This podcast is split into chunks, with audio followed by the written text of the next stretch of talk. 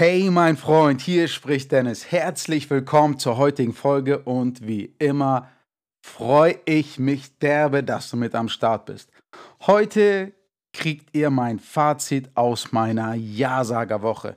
Ich habe vor zwei Wochen damit angefangen, so oft wie möglich Ja und Amen zu allem, was mein Sohn sich wünscht, möchte oder braucht zu sagen und so wenig wie möglich Nein zu sagen. Und heute will ich euch mal meine Erkenntnisse aus dieser Woche sozusagen mitteilen.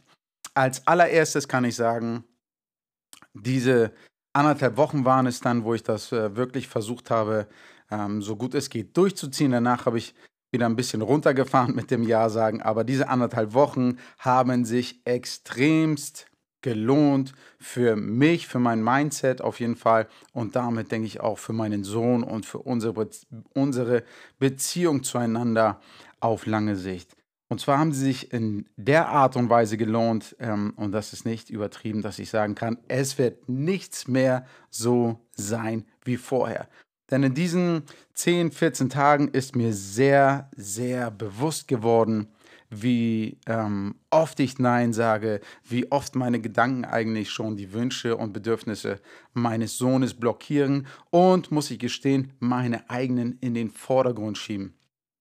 Und das hat mir, ist mir halt in dieser, in dieser Ja-Sager-Woche, wie lange sie dann auch immer ging, sehr bewusst geworden. Ist wie für mich wie in einer Diät, wenn man auf irgendwas Spezielles verzichtet, sei es auf Kaffee, auf Zucker, auf sonst wie was, auf, ähm, ja, wie gesagt, ich weiß es nicht. Dann nehmen wir mal den Kaffee als Beispiel. Jeder ähm, Kaffeetrinker, wer schon mal versucht hat, auf Kaffee zu verzichten oder wer das ein paar Tage, ein paar paar mehr Tage durchgezogen hat, der merkt erst einmal, in wie vielen Situationen man überhaupt Kaffee trinkt. Oder alle Raucher da draußen, die schon mal versucht haben aufzuhören. Ich habe früher selbst einmal geraucht. In der Anfangszeit merkt man überhaupt erstmal, wie oft man eigentlich raucht und was das mit einem macht.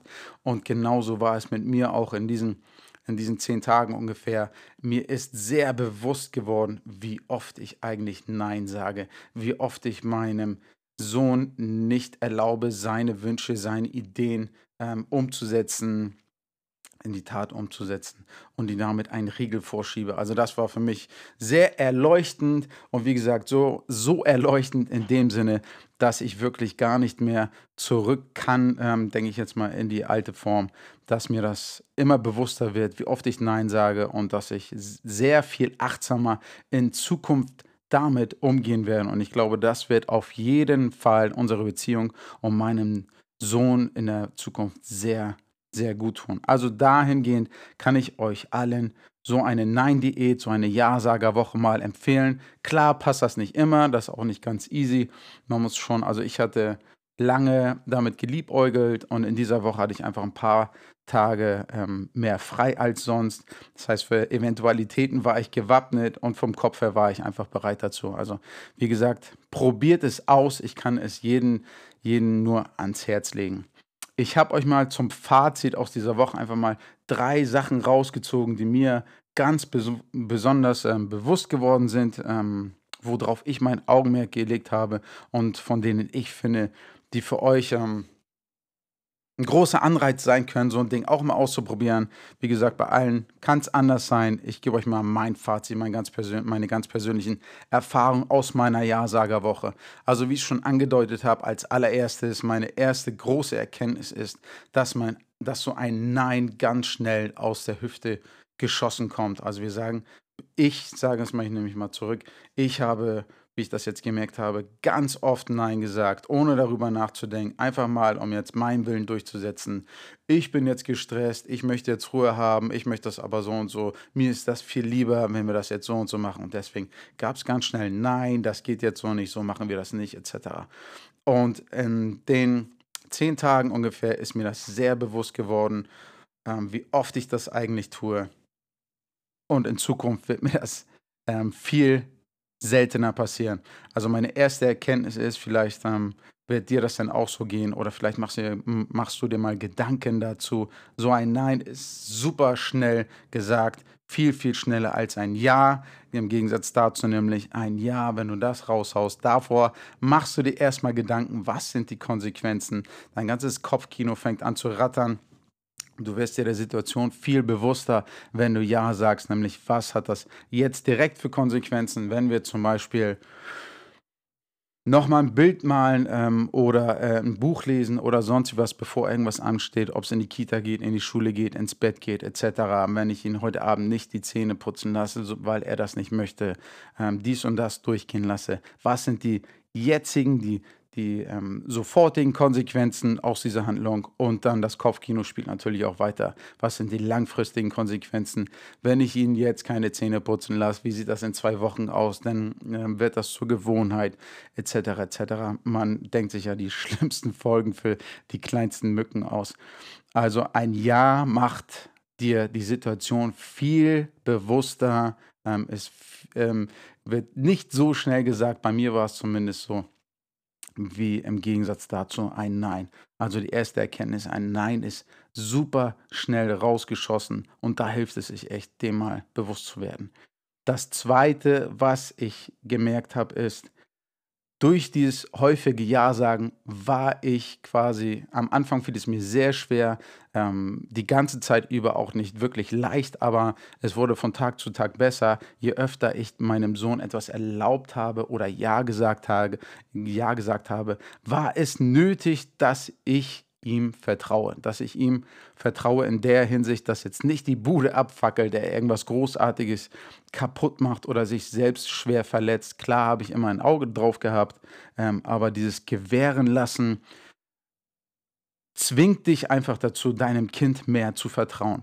Und je mehr du deinem Kind vertraust, bei mir es so, je mehr ich meinem Sohn vertraut habe in diesen Tagen, habe ich gemerkt, dass ich ihm auch vertrauen kann.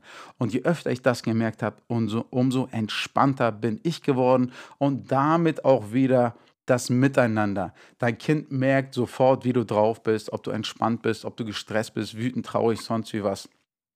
Auch wenn es ihm ihr nicht bewusst ist, dein Kind saugt alles von dir auch auf, es recht deine Emotionen.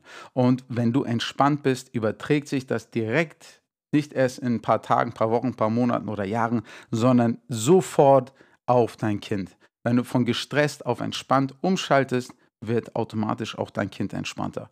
Und dieses Vertrauen, das ich, mein, das ich meinem Sohn gegenüber aufbringen musste, um überhaupt diese paar Tage durchzustehen, hat dazu geführt, dass ich ihm immer mehr vertrauen konnte, dass ich entspannter wurde und dass dadurch auch viele stressige Situationen, wie sie vorher aufgetreten sind, in diesen Tagen gar nicht aufgetreten sind. Klar gab es dafür andere, aber die waren im Gegensatz dazu viel, viel weniger.